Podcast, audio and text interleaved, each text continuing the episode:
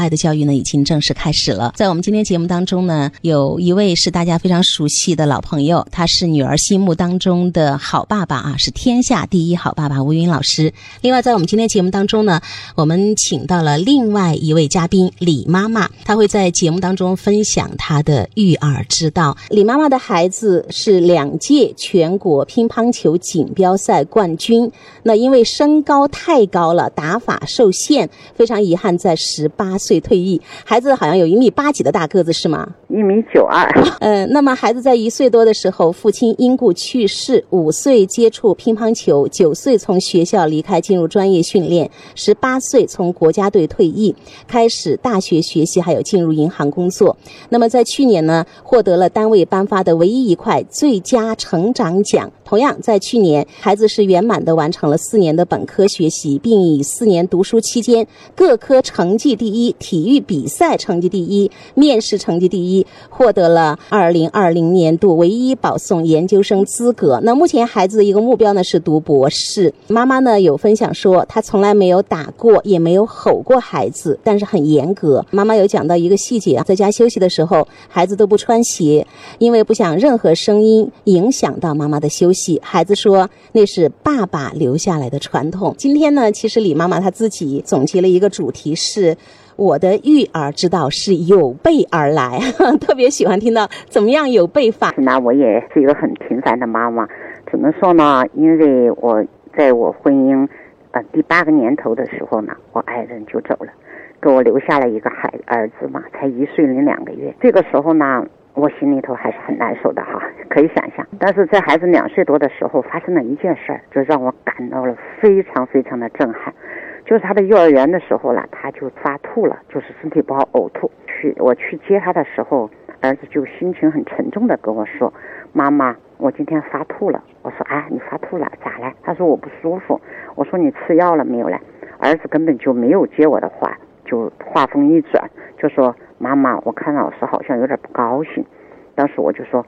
我说是的，是的，哎呀，是可能有点不高兴哈。我说你们这么多孩子，你们的老师都还是大孩子，他带这么多小孩子，都给他添麻烦，这确实他可能有点烦。我说没关系，发生了这种事情呢，你给妈妈打电话，因为那个时候单位照顾我嘛，就把我的工作地点分配了离他幼儿园最近的地方，几分钟就过去了。我说好。第二天我去接他的时候呢，他又说妈，我今天又发吐了。嗯，我说你又发吐了，你咋不给妈打电话了？他说我没有让他吐出来，我让他咽回去了。当时我紧紧的搂抱着我的儿，拥抱着我的儿子。我说儿子，你让妈妈认识了一个崭新的儿子。你才两岁多，你就有如此的自尊心和自律性。我说让妈妈好感动啊！我儿子将来必成大事。从那件事情以后，我就觉得我的育儿路是不平凡的。从父亲死的早，孩子这么小。就这么有自己内心就这么强，然后就这么有自尊心。这件事情上面，我看到了我的育儿路。是非常沉重的。孩子呕吐了，孩子有表达，就说感觉老师不是很高兴。妈妈说老师是个大孩子，他照顾你们这么多小孩子，可能是有点麻烦。另外一个点，我觉得我特别喜欢的是，妈妈会告诉孩子，如果你下一次不舒服，你告诉妈妈，给妈妈打电话，妈妈来跟你一起收拾。孩子在第二次的时候是有这个呕吐的反应，但是孩子忍住了，他他说不想，其实是给妈妈添麻烦。妈妈就看到孩子爱妈妈的这种感情，所以妈妈有一种突然。我要倾尽全力养育好我的孩子，这样的一种责任。我我的印象最深的就是，当他在家里面休息的时候，孩子上下楼梯都不穿鞋子的，哪怕是一个拖鞋那个声音，他都不希望发出，然后影响妈妈休息。这就是他教育的结果。我觉得这个结果已经足够好。一个小暖男，就是对妈妈的这样一深深的爱、深沉的爱。其实有一句话啊，我们经常说，就是亲子关系好了，愿意为你两肋插刀。那聊到这儿的时候呢，我想特别知道，这个亲密关系，孩子这么爱妈妈，妈妈到底做了些什么啊？我呢，通过这件事情后呢，我知道我自己的责任使命，我把我的育儿路比喻成了雄关漫道。雄关漫道真如铁，他喜欢听故事嘛？每天晚上讲故事，要讲五个流程呢，就是先接他幼儿园回来吃饭，然后就去新华公园走路，讲五个。晚上睡觉还讲五个。你说哪来这么多故事啊？又怕他听不懂，听厌了，就是枯燥的。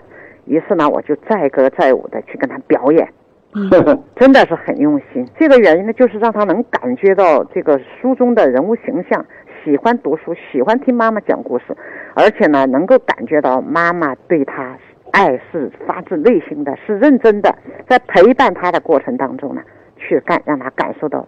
最被母亲爱的一种幸福。妈妈看了很多书，然后载歌载舞的这样一种形式，让孩子去理解。当时其实李妈妈跟我讲的时候，还更生动一些啊。孩子是哈哈大笑，觉得特别有意思，觉得妈妈特别好玩，是吗？嗯，对。嗯，他给我总结的时候，妈妈就是一个天生的笑星，特别能逗乐。他从床上滚到床底下，其实是经常的事儿，他还笑的简直不可能自收拾不住，就是那种感觉。我就是这么幸福的去培养他。我们经常说陪伴孩子，什么叫高质量的陪伴？就是全身心的沉浸在当下。我们可以变成跟孩子相同等的那个状态，就是还原成小孩子的状态。孩子感受到了学习的乐趣、求知之乐，也感受到了妈妈这种全情投入的陪伴、浸润式的陪伴。他的陪伴来讲是全身心的，才会表演的那么好嘛？投入、尽情的表达。所以有时候我们说，我们要把自己还原成孩子的状态，像婴儿的状态，回归到那样一个最纯粹的状态去陪伴孩子。妈妈也是一天讲十个故事了，相当于。所以妈妈说，不可能每天都有这么多的新故事，你会看好多书是吗？对啊，就是享受着去陪伴孩子，和我不得不陪伴孩子，或者是我特别累，但是我不得不忍着我去陪伴孩子，可能那个感觉真的不一样，非常不一样。这里面是。就是你中有我，我中有你，互相陪伴的。对，谁在台上啊？谁在台下呀？都在台上，都在台下呀。啊，是是是，互为观众，互为演员呢。就是妈妈说，我看到孩子开心，我也开心；然后孩子看到妈妈这个状态开心，孩子也开心，是这样的，相互滋养的关系，真的是好棒好棒。就是我和孩子的关系呢，就是我们自己认为，父为灵魂和脊梁。哇，真好！这句话。父为灵魂和脊梁，互相都是学习的榜样。我对他的形象的定位呢，我也是认为我是一师一母，一一师一友，一父一母，这就是我对他的定位。